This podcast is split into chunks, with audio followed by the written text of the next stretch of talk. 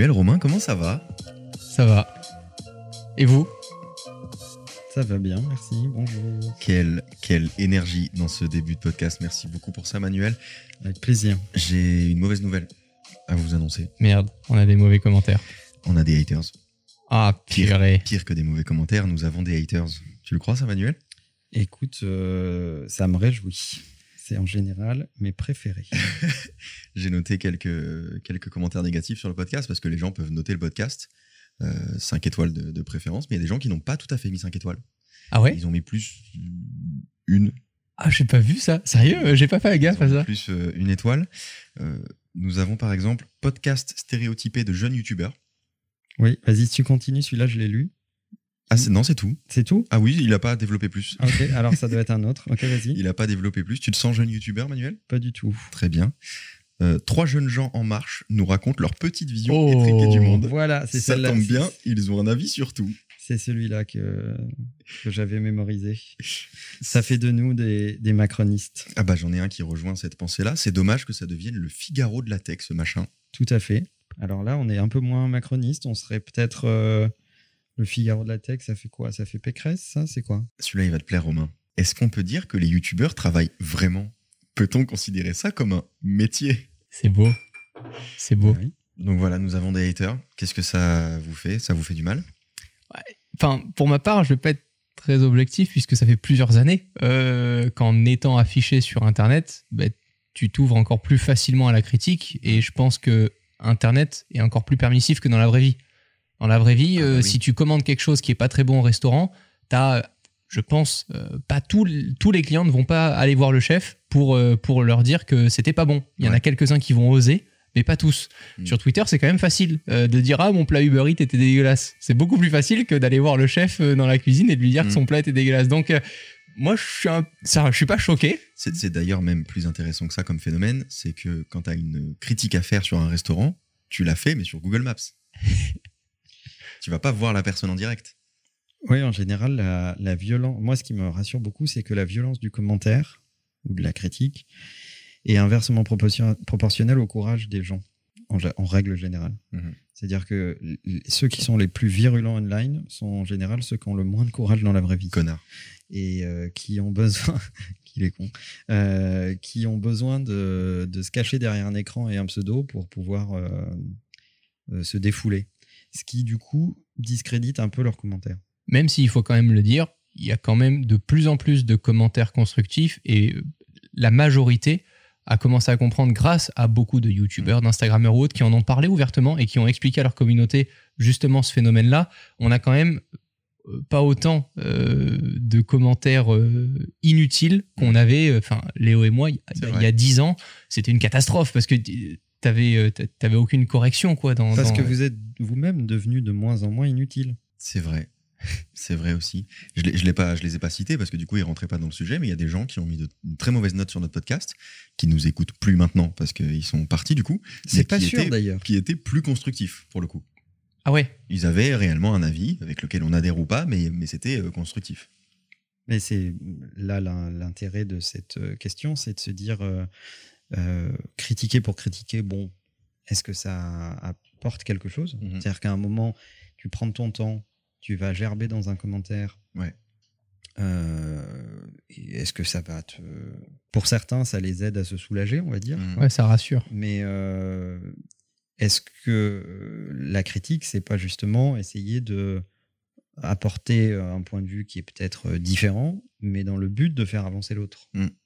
Et c'est bien là la différence entre un, entre un hater et quelqu'un qui critique. Mais je crois que tout le problème d'un hater, c'est qu'il est plus galvanisé par la destruction que par la création qui est inexistante chez lui. C'est ça qui provoque le hater en fait. C'est qu'il ne fabrique rien, il voit son entourage, il voit les autres autour de lui fabriquer, il y a une espèce de haine où il se dit bah il faut que moi aussi je construise quelque chose, et ça consiste en la destruction de- d'autres choses. Je pense que ça vient toujours de là le, le hater. Et ça te touche, toi Léo, par exemple, de lire ça aujourd'hui? Euh, ça m'est arrivé. euh, après, euh, j'ai confiance en mon travail parce que je sais que j'ai fait les bons choix, en tout cas pour moi. Donc, quand je vois une critique, une critique constructive, je la lis, etc. J'en prends pas toujours compte. Mais en revanche, de la pure haine, Non, ça, j'avoue que ça me. Il y a quelques années encore, ça, pouvait me toucher parce que aussi on a des insécurités en tant qu'humain. Donc il suffit que le mec il touche le, le bon truc, le point sur lequel tu es un peu plus fragile que les autres, et effectivement ça peut te toucher. Plus trop maintenant, mais comme tu le disais, ça fait dix ans qu'on fait ça en fait, donc euh, on en a bouffé. hein. Et d'ailleurs, moi, je pense qu'il faut bien expliquer comment on a eu l'idée de ce podcast. C'est pas tellement en réponse à, Hmm. aux, critiques du podcast lui-même, etc., qui sont quand même majoritairement très bonnes, mais, mais qu'il y ait des gens qui aiment pas, euh, c'est normal. Euh, mais c'est plutôt parce que euh, il y a beaucoup de gens qui euh, euh, nous écrivent ou nous disent euh, j'ai peur de la critique ou ça m'empêche de démarrer quelque Ouais. chose ou euh, j'ai peur de savoir ce que mon entourage va en penser, etc., etc. Et en fait, c'est ça que je trouve le plus triste. C'est-à-dire que Prévoir avant de subir, en fait. attends, je vais finir ma phrase moi-même. C'était Euh, J'étais sûr, je l'attendais. et après, je te laisse exposer ta propre pensée. Je t'embrasse. Euh, donc, euh, quand, quand la vie des autres commence à kidnapper ton action, Ouais. Euh, ça, je trouve que c'est très triste. Euh, et malheureusement, on est, on est beaucoup élevé, conditionné dans l'idée que euh, la vie des autres doit conditionner nos décisions ou nos Mhm. actions. Euh, et je trouve ça euh, dommage, en fait. Je pense que à partir du moment où ton action n'entrave en rien ce que peuvent faire les autres ou penser les autres, euh, je vois pas, je vois pas, je vois pas de problème à faire quelque chose. Et la vie des autres est souvent d'ailleurs euh, en retard sur ta propre passion. Mhm. Il y a beaucoup de gens qui ont créé des, des, des innovateurs, quoi, qui ont, qui ont créé des choses nouvelles Ouais. et qui expliquent que s'ils avaient écouté euh, la vie du plus grand nombre, ils n'auraient jamais rien fait. Et euh, Mhm. t'as pas besoin de faire un truc C'est le hyper innovant. Hein. principe même de l'innovation et, et de l'art. hein. Ouais, c'est. Tu as le droit de créer quelque chose, tu as même le droit que ça ne fonctionne pas, Ouais. tu as même le droit que ça soit pas terrible, Mhm. euh, c'est pas bien grave. Et en fait, euh, le fait de faire te permet d'apprendre et d'améliorer et de continuer. Donc, euh, je pense qu'il faut pas donner autant d'importance que ça euh, à à la vie des autres et à la critique en général. En tout cas, pas au point que ça t'empêche d'essayer. Mais même, même tu as, bien raison de dire à la critique en général, parce qu'on parle toujours de cette critique positive, constructive. Euh, moi, je crois que je jette la 90% de la critique, même constructive. Euh, simplement parce que je sais qu'on n'a pas les mêmes objectifs, que moi j'ai mon format, j'ai envie de raconter un truc, et je suis très reconnaissant que la personne prenne le temps de m'expliquer comment elle, elle aurait fait, ce qu'elle aurait voulu voir, etc. Mais juste, c'est pas moi. Et même avec des personnes de confiance, euh, je prends un exemple euh, avec Manuel, il y a plein de sujets euh, qu'on partage pas forcément. Il y a des sujets qui, moi, me passionnent plus que Manuel et inversement. Il y a des sujets où j'ai vraiment envie d'entendre justement là ton esprit critique, Manuel, et, à d'autres moments, je sais que soit il faut surtout pas que j'aille en parler d'abord à Manuel avant de démarrer le truc parce que je sais que ça collera pas, ça logera pas du tout. Et souvent, je m'oblige moi-même à démarrer un truc ou à le faire au moins à 90% pour juste venir voir après les gens qui comptent autour de moi et dire regardez ce que j'ai fait, euh, machin. Et souvent, bah, déjà, tu es content parce que tu te dis bon, au moins je me suis planté, j'aurais appris quelque chose, etc. Mais je pense aussi qu'il faut différencier, même avec des gens très proches et de confiance, euh, les sujets, euh, nos sujets, enfin tu Ouais. vois, euh, notre truc à nous et euh, les choses que tu as envie de partager. Moi, j'accepterai jamais les relations sexuelles avec les animaux. hein. Après, je te laisse. Mais il faut partir du principe aussi que vous avez des haters dans votre entourage. Mais de toute façon, tu as des haters, quoi que tu fasses, au plus proche de toi et, et tout le temps. Les premiers, c'est ta famille.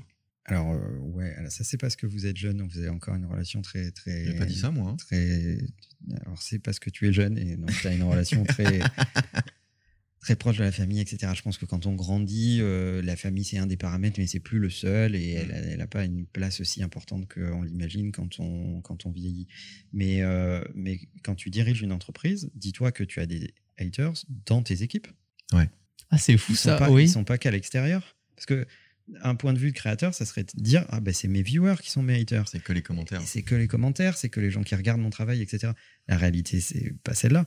La définition même du management, c'est de canaliser les esprits critiques, les différences de point de vue, les Mhm. divergences d'opinion, pour malgré tout maintenir euh, un intérêt général, un intérêt collectif qui est supérieur à la moyenne des intérêts individuels et qui unit les gens et qui leur donne encore envie d'agir ensemble euh, malgré leurs différences. Et c'est plutôt sain d'avoir ces, ces, euh, ces critiques à l'intérieur de l'entreprise. Mhm. Parce que sinon, tu finis en, en entreprise monolithique qui ne, qui ne recrute que les mêmes profils, qui viennent que des mêmes écoles, qui pensent tous de la même façon, etc. Et là, c'est la catastrophe parce que c'est de la divergence que naissent les nouvelles idées.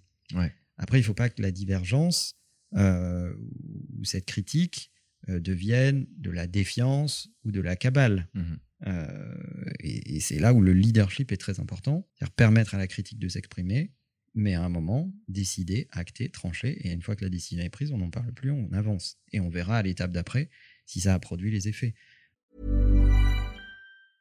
I'm Sandra, and I'm just the professional your small business was looking for. But you didn't hire me because you didn't use LinkedIn jobs. LinkedIn has professionals you can't find anywhere else, including those who aren't actively looking for a new job but might be open to the perfect role, like me. In a given month, over 70% of LinkedIn users don't visit other leading job sites. So if you're not looking on LinkedIn, you'll miss out on great candidates like Sandra. Start hiring professionals like a professional. Post your free job on linkedin.com/people slash people today. qu'on attendait. Mais le, le- souvent, c'est contre-intuitif, mais souvent on pense que les chefs d'entreprise essayent de s'entourer de gens qui sont tous d'accord avec eux. Mhm. Moi, je pense pas que ça soit le profil de bon chef d'entreprise que, que de s'entourer de gens de cette nature. Euh, je pense qu'il faut s'entourer de gens qui sont différents, euh, qui ne sont pas d'accord avec toi, qui Mhm. n'auront pas peur de te le dire parce qu'ils vont être capables d'exprimer leur différence de, de point de vue ou leur divergence ou d'aller euh, dans un sens contraire au tien, mais de le dire euh, respectueusement et dans la volonté de te faire avancer dans ton processus et dans tes idées, Mhm. euh, pas dans la volonté de nuire. Et euh, vous savez que j'aime bien les listes, etc. Alors, je n'ai pas fait de liste numérotée. euh, Oh non Vous pouvez quitter ce podcast. Mais Manuel fait souvent des listes si vous écoutez les take-outs. C'est vrai. et, euh, Mais j'ai des points. J'ai des points sur la question de la critique parce que je note souvent plein de trucs qui nourrissent aussi euh, des fois mes newsletters. Et euh, Oh, il a placé sa newsletter. c'est parfait. Oh, Euh. Et en fait, je pense que le premier point quand on fait face à la critique, c'est déjà d'essayer à travers cette critique, quand tu l'écoutes ou tu la lis, euh, de définir quelle est l'intention de celui qui l'émet. Ouais, ça c'est hyper important. Et en fait, quand tu la lis, bah, tu as déjà une bonne idée de son intention. Hmm. Euh, si on prend l'exemple de ce, de ce que tu as cité tout à l'heure sur le podcast, Ouais. le, le mec qui dit, euh, ou la meuf d'ailleurs, je sais pas, qui dit podcast de jeune youtubeur, je sais pas quoi là, trois points de suspension, Hmm. c'est quoi l'intention? C'est la condescendance. Voilà. Donc, est-ce qu'il faut apporter de Hmm. l'intérêt à ça? Ouais. Non, pas forcément. Moi, je serais ravi euh, de, de- de lire un commentaire construit qui Mm. explique euh, le qu'est-ce qu'on peut améliorer, qu'est-ce qui lui plaît pas, pour quelles raisons, etc. Ça, il n'y a pas de problème quand l'intention est bonne. Il y a un intermédiaire.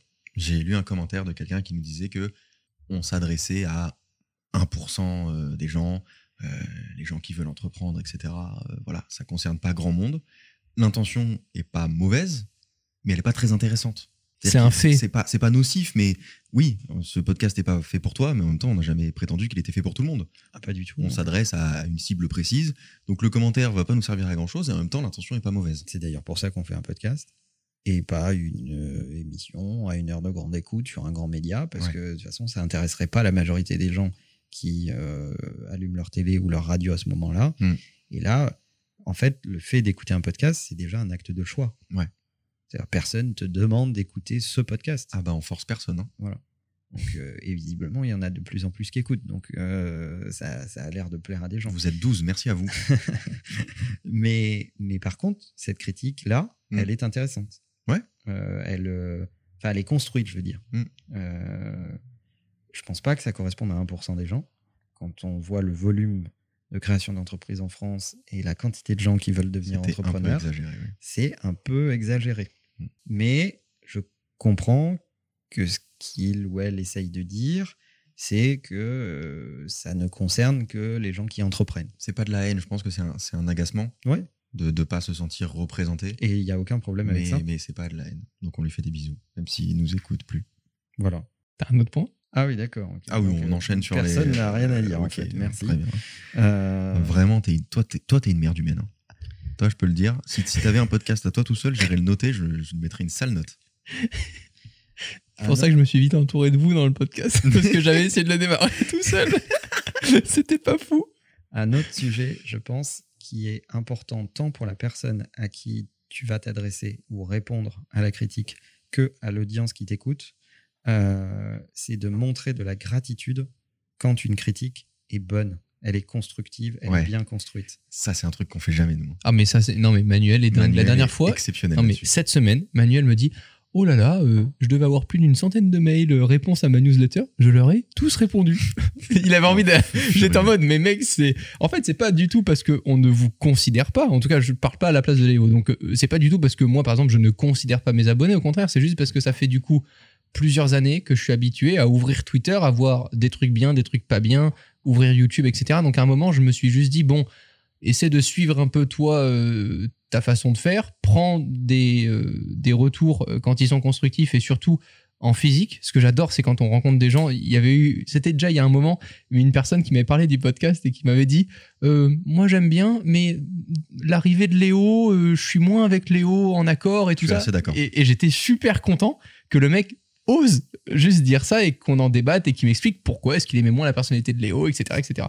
Et voilà, c'est juste que je fais un peu plus attention du coup à ce qui se passe dans la vie réelle que euh, dans le numérique parce que finalement, bah, on a des chiffres. moins. Ben ouais, et puis il y a des chiffres qui sont importants, donc euh, forcément quand tu sors une vidéo, lire 300 C'est- commentaires à chaque fois, c'est C'est la compliqué. flemme. quoi. Moi, ça dépend du canal, j'avoue.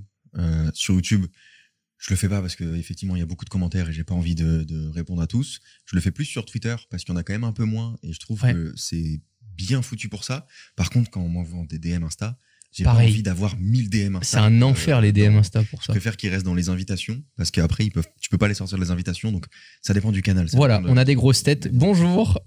Écoute, moi, pas du tout. Euh, pour mon canal sur lequel je fais le plus de contenu, qui est ma newsletter, je lis tout ce qui est tout ce, tout qu'on m'écrit.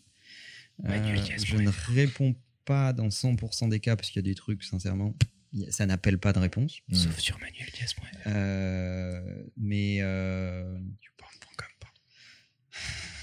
les enfants sont sortis, ça y est, c'est difficile. C'était pas ça Mais je pense que quand euh, il y a un effort de formulation, Mm. euh, ça mérite une réponse. Qu'on soit d'accord, pas d'accord, etc. J'ai déjà reçu des trucs où on me disait tu, ah, je suis pas du tout d'accord avec ce que tu viens d'écrire dans ta Mm. newsletter, etc., etc. Je fais quand même l'effort de, de, de, de répondre, en fait, même si je sais que la discussion va pas aller extrêmement loin Ouais. en fait, parce que euh, je trouve qu'il y a eu un effort de formulation, que ce qui est dit est, est construit, qu'il y a une forme de raisonnement, de pensée, etc., avec laquelle je suis pas d'accord, mais c'est pas très grave que je sois d'accord ou pas d'accord. Et puis, on a la communauté qu'on mérite, les gars. Un, un, un truc, Quel connard. un truc que je fais plus, c'est liker les commentaires ou les messages. Parce que je pense que ce qui fait le plus plaisir à la personne, finalement, c'est pas tellement la réponse, c'est de savoir qu'elle a été lue. Je pense que c'est ça qui est le plus important quand t'écris à quelqu'un. Bon, à part si c'est un pote, t'as envie qu'il te réponde. Mais, mais quand t'écris à un créateur, t'as Ah. juste envie de lui Il a montrer. désamorcé. T'as juste envie de lui montrer ta gratitude euh, pour, pour son travail. Donc je pense que avoir été lu, c'est vraiment ça qui compte. Du coup, tu montres de la gratitude face à une critique. Comment tu agis quand c'est un pur hater et que tu vois que l'intention est pas bonne? Ah ben, celle-ci, euh, si l'intention n'est pas bonne, euh, c'est donc pas une critique constructive. Si c'est Mm. pas une critique constructive, c'est pas la peine de répondre. Euh, par contre, quand quelqu'un a fait l'effort de te construire une critique qui te fait pas plaisir, euh, mais dans lequel tu reconnais qu'il y a une forme d'effort, de travail, de pensée, de construction, euh, il faut tant pour toi que dans une réunion, par exemple, où quelqu'un va lever la main et dire Ah, tiens, je suis pas d'accord avec ça parce que pour moi, je pense que nanana, nanana, d'ailleurs, c'est euh, euh, j'ai tel et tel élément à l'appui de ce raisonnement, etc., etc. Il y a ce truc caractéristique des Américains dans tous les, dans tous les talks. Alors, Mm. Tu sais, quand tu as ces TED Talks et qu'à la fin, il y a du QA, etc., etc., Mm. ils remercient chaque personne, presque de façon caricaturale, en disant Merci, très bonne question. Je déteste les Tu Américains. Et ils font ça tout le temps. Et en fait, c'est juste que c'est pas dans notre culture, mais, Ouais. mais montrer de la gratitude à quelqu'un qui te pose une question même dérangeante ou euh, quelqu'un qui va critiquer le propos qu'il a entendu, Mhm. c'est montrer ta capacité à accepter la critique. Et donc, c'est mettre en confiance l'ensemble de l'audience sur le fait qu'ils vont pouvoir discuter avec toi. Oui, c'est- du coup, ça ouvre vachement le, la, la discussion. C'est le très bonne question à chaque fois qui me qui m'embête un peu. Voilà, bah ça, c'est parce qu'ils sont un peu Un stéréotypés. peu, ouais. Ouais. Mais pour moi, cette gratitude, elle a été super compliquée à mettre en œuvre sur Twitch, un nouveau réseau sur lequel je suis depuis moins d'un an. Mhm. Et en fait, c'est vrai que par habitude, je pouvais apporter un peu de gratitude quand j'avais une réflexion, le, le temps d'avoir une réflexion Mhm. avec un commentaire et autres. Sur Twitch, tu te prends le com dans la gueule en- et la personne te dit Bah non, c'est pas du tout ça. Euh, Si tu regardes cet article, etc., t'es là, t'es en live, en direct, et t'es Euh, Bonjour Victor. Euh, oui, alors peut-être, j'ai pas tout regardé et, et ça te fait un effort. Mais vraiment, c'est crevant de faire du live pour ça. des gens au début Non, mais au début, t'as pas envie d'y faire attention. Et en fait, c'est une vraie erreur. Parce que du coup, tu, tu, Ouais.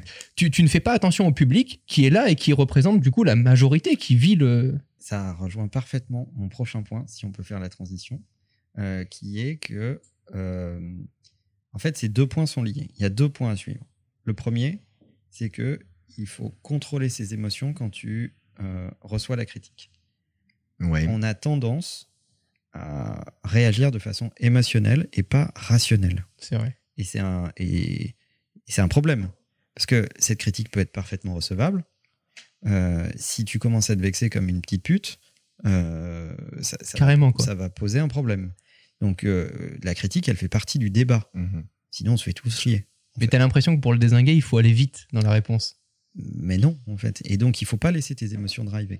Donc, euh, il faut à chaque fois te dire que cette critique, elle n'est pas personnelle, qu'elle s'adresse pas à la personne, mais qu'elle s'adresse à ton travail Ah, ça, euh, ou à ton raisonnement, etc., etc. Moi, j'ai un peu. Alors, pas. Donc pas- ça, c'est c'est mon premier point. Je vais pas le donner le deuxième encore. Pardon, pas, pas, dans ma, pas dans mon métier, mais personnellement, je sais que ça m'est arrivé plein de fois. Pas de mal réagir en mode insulte et tout, mais de, de, de faire une vanne sur une critique qu'on venait de me faire sur ma personnalité et d'y réfléchir après et de me dire peut-être pas trop con ça. Bah oui, mais on Je est- sais que j'ai un mécanisme de défense. Ah, mais c'est de ouf, mais c'est Léo. normal, c'est normal. Et on est, on est tous comme ça.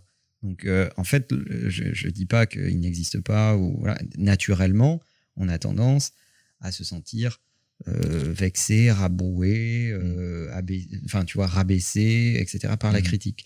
Euh, et je pense que tu- tu- tout l'enjeu, c'est de gagner en maturité, de sortir sans, sans gilet pare-balles et dire vas-y, j'ai pas peur.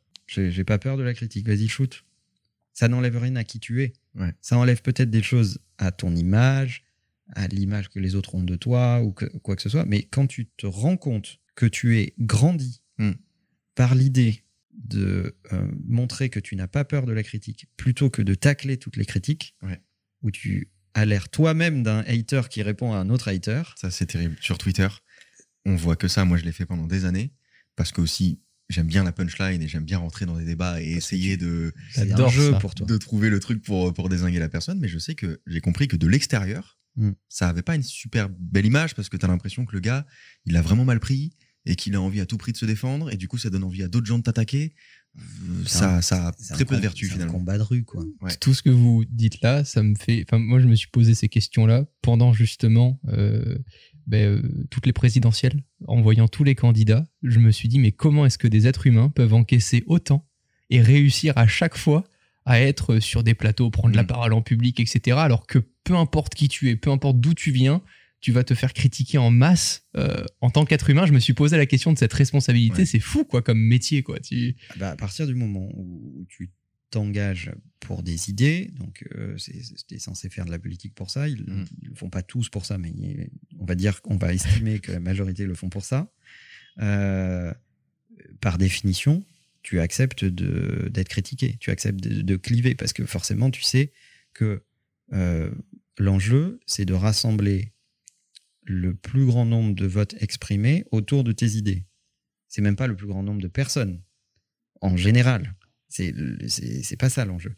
Et donc, euh, pour ça, tu sais que tu vas te faire critiquer.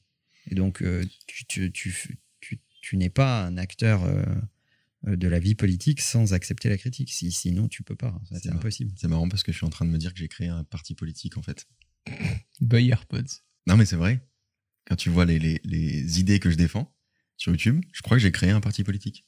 Tu as une communauté qui ressemble à celle d'un parti politique. Ouais.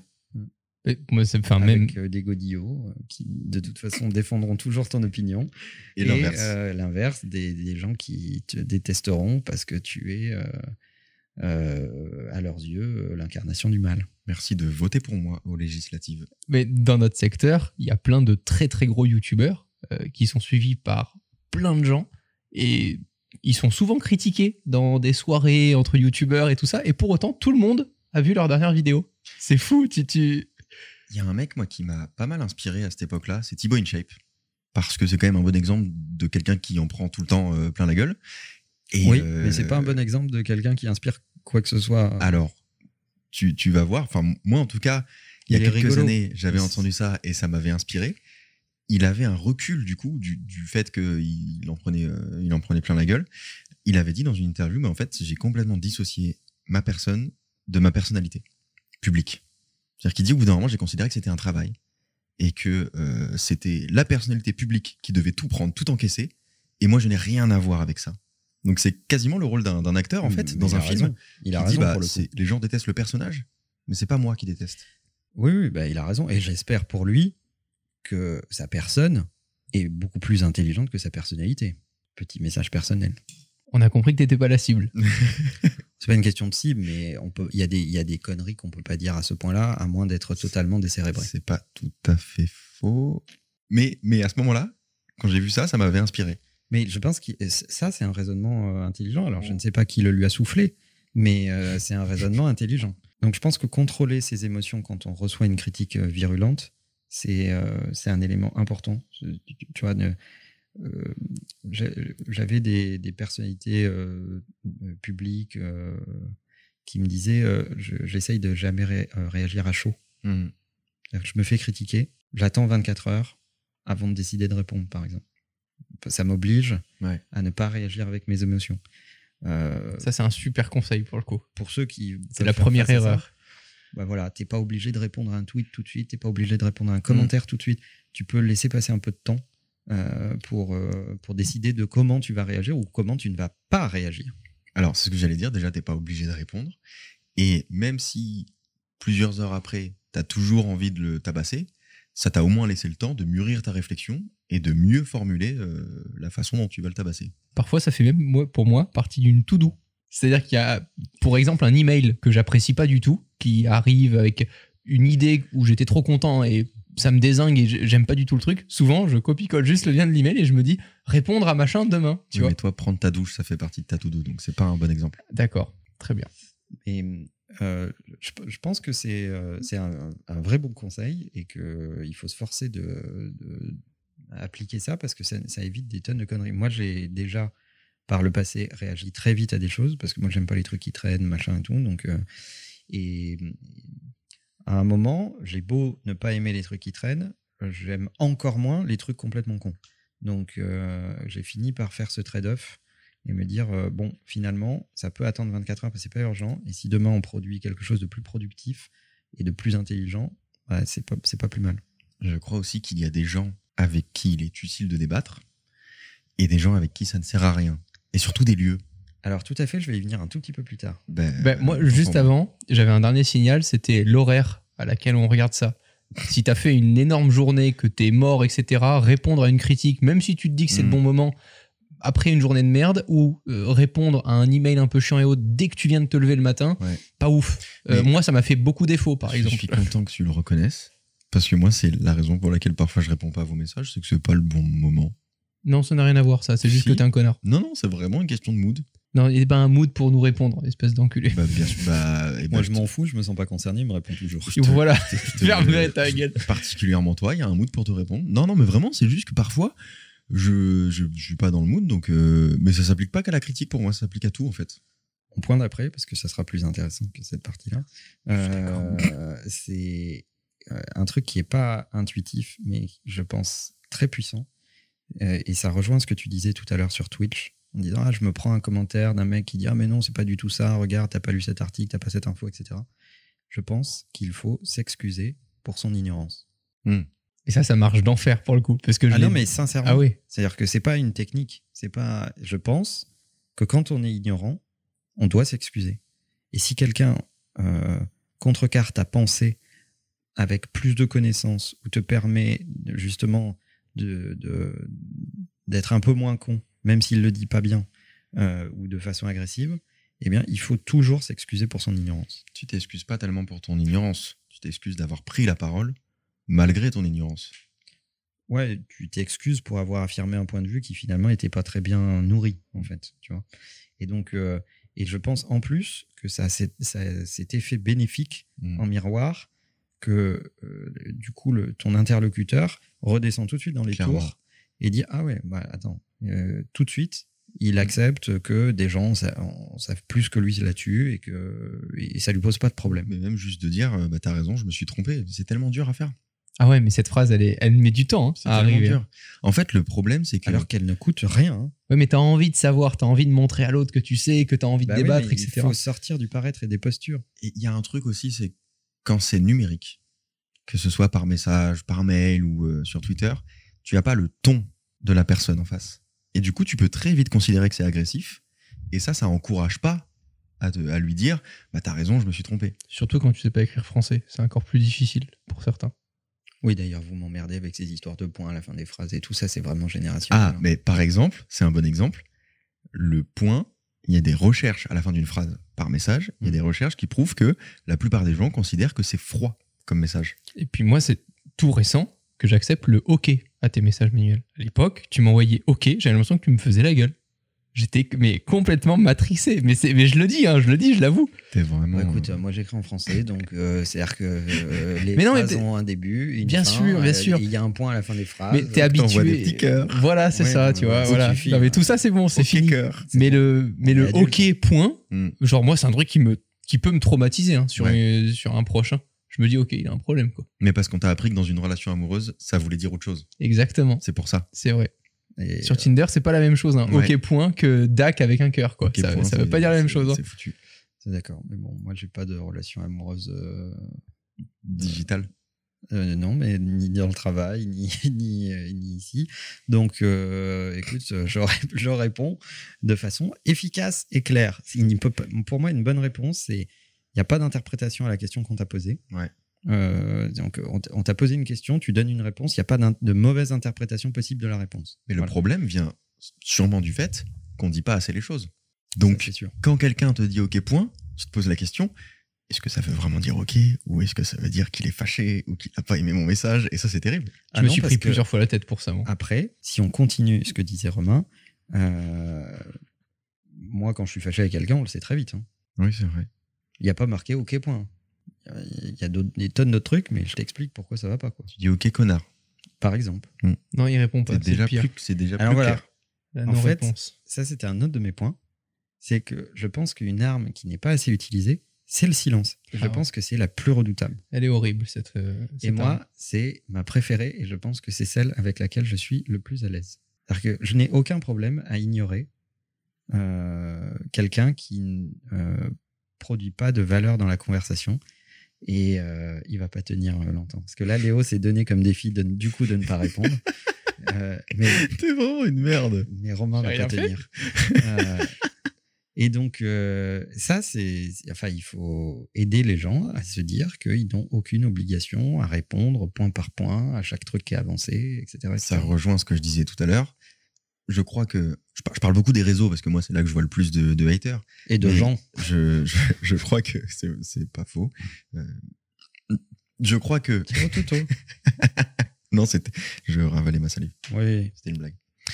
Je crois que quand tu réponds, c'est parce que tu considères que laisser un commentaire comme ça sans réponse, c'est lui donner raison. Alors que personne ne le verra. En fait, personne va aller Ah voir bah. le commentaire de ce mec en disant Ah bah il a pas répondu parce qu'il savait pas quoi répondre. La meilleure façon En de lui revanche, donner de l'importance. réponds- Exactement. Il va dire Ah bah il donne de l'importance à ça, ça veut dire que ça l'a touché. Que... euh, Donc euh, effectivement, il faut parfois le, le- le meilleur débat, c'est de ne pas débattre. Si vous voulez des bons exemples, euh, allez sur le profil de Elon Musk. Il y Et a des voilà, très ça bonnes y est. réponses. Le bingo, Ça n'aura pas mis le longtemps. bingo take out. Vous pouvez cocher le, la prononciation de Elon Musk euh, dans la bouche de Romain, c'est fait. Dans chaque épisode, je pense qu'on a Elon Musk. Oui. Après, c'est Warren Buffett. Ouais. On tourne vite en rond, d'ailleurs. c'est c'est comme euh, quand tu nages avec un seul bras. Je viens de comprendre. Donc j'avais un, un autre point, c'est toujours considérer la critique euh, pour ce qu'elle dit et pas la façon dont c'est dit. Ah, ça, c'est dur, c'est dur, parce que quelqu'un qui te parle comme une merde. Bah, tu peux lui éclater sa gueule et après tu réfléchis, quoi. Ouais, alors c'est pas ce qu'il a dit. Ah, pardon, pardon, pardon. Je- tu peux répéter histoire qu'on soit bien sûr, Manuel. C'est-à-dire qu'il faut toujours considérer le fond et pas la forme. Ouais, bah, tu peux lui péter sa gueule et après réfléchir. quoi. Donc il y a des fois des choses qui sont très mal dites, mais qui sont vraies. Et euh, c'est pas parce que c'est mal dit que, que c'est agressif, que c'est c'est pas modéré ou que le- la structuration ou je sais pas quoi est, est- est mal foutue que euh, il n'y a pas un fond de vérité dans cette affaire. C'est un peu ma spécialité, ça, non? Et oui, et ça rejoint ce que tu disais tout à l'heure, c'est que si tu lui réponds en étant courtois et en le remerciant, en lui exprimant ta gratitude, il va être beaucoup plus apaisé. Normalement, euh, oui. alors qu'il attendait une réponse un peu plus, euh, un peu plus sèche. D'ailleurs, moi, il y a plein de gens à qui je réponds, pas forcément de, de- très gentiment, mais qui se rendent compte que bah, j'ai pu lire ce message et qu'il y avait un humain derrière, et qui tout de suite sont ah pas désolé si sur la forme j'ai été un peu, euh, c'est fou. hein. Des gens qui, qui envoient un commentaire et qui se disent c'est une bouteille à la merde, de toute façon personne va la lire. et ils se rendent compte que si c'est possible. Mais moi, j'ai à peu près épuisé ma liste, mais euh, enfin, j'aurais plein d'autres trucs, mais c'est les points principaux, on va dire. Euh, mais je pense que tout vient aussi du fait que on, on agit de façon anonyme sur Internet. Ouais. Je pense que la- vous avez longtemps fait euh, dans notre discussion le parallèle avec la vraie vie, etc. Dans la vraie vie, t'es pas caché derrière un avatar euh, avec une fausse carte d'identité ou je sais pas quoi. T'es obligé d'assumer en fait. Mm. Euh, sur Internet, c'est pas le cas. Sur Internet, tu peux avoir la tête de Mickey, t'appeler euh, Josiane86 euh, et euh, balancer les, les pires horreurs. Et mm, ce, ce côté lettre anonyme a tendance à désinhiber les gens.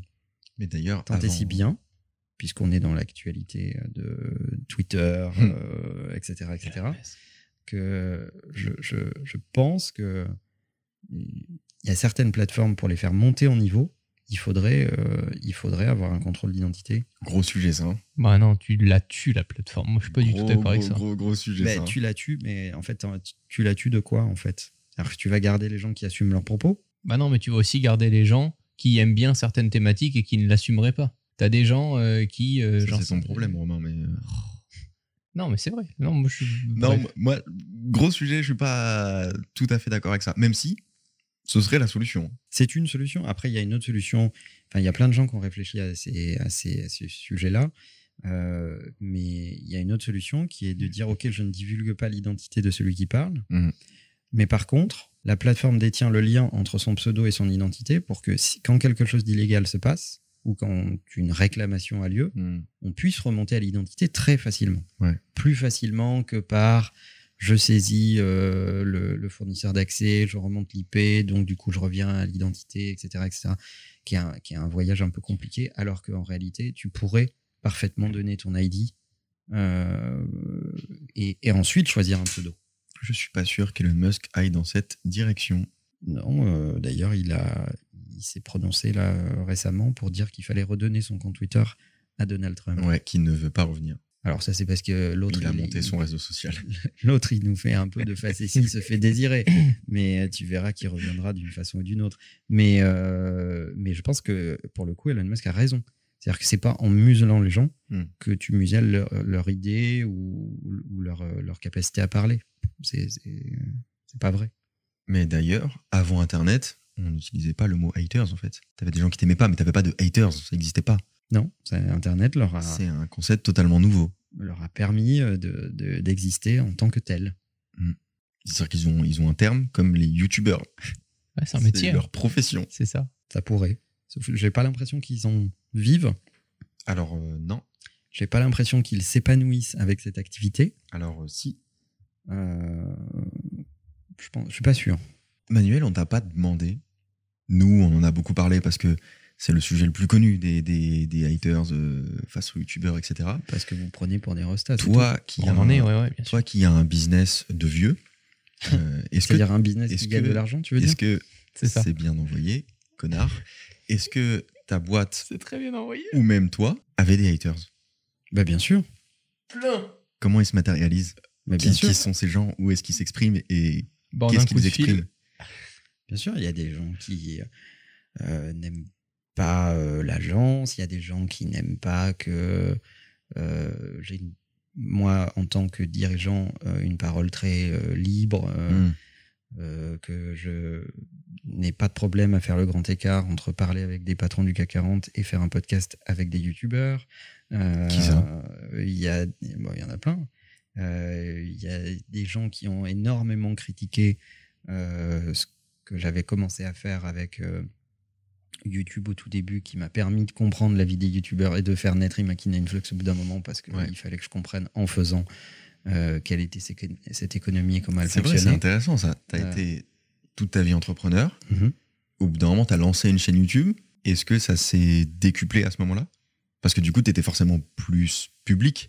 Oui, alors moi j'ai fait, un, on va se détendre, j'ai fait un contenu B2B qui parlait d'entrepreneuriat sur YouTube. Autant Bien te sûr, dire mais que tu avais ça quand même une section commentaires. Tu avais Ouais. un endroit qui permettait euh, ce truc-là. Mon écosystème business, mes partenaires, d'autres dirigeants de boîtes, euh, certains clients, etc., regardaient euh, pour la plupart la chaîne YouTube avec curiosité en se disant mais qu'est-ce qu'il fout? Il a pété un plomb, hein, pourquoi il fait des vidéos, etc. Puis en B2B, c'est très mal vu de se, de se montrer face caméra. Ouais. C'est-à-dire que le succès est toujours collectif et l'échec est toujours individuel. Ouais.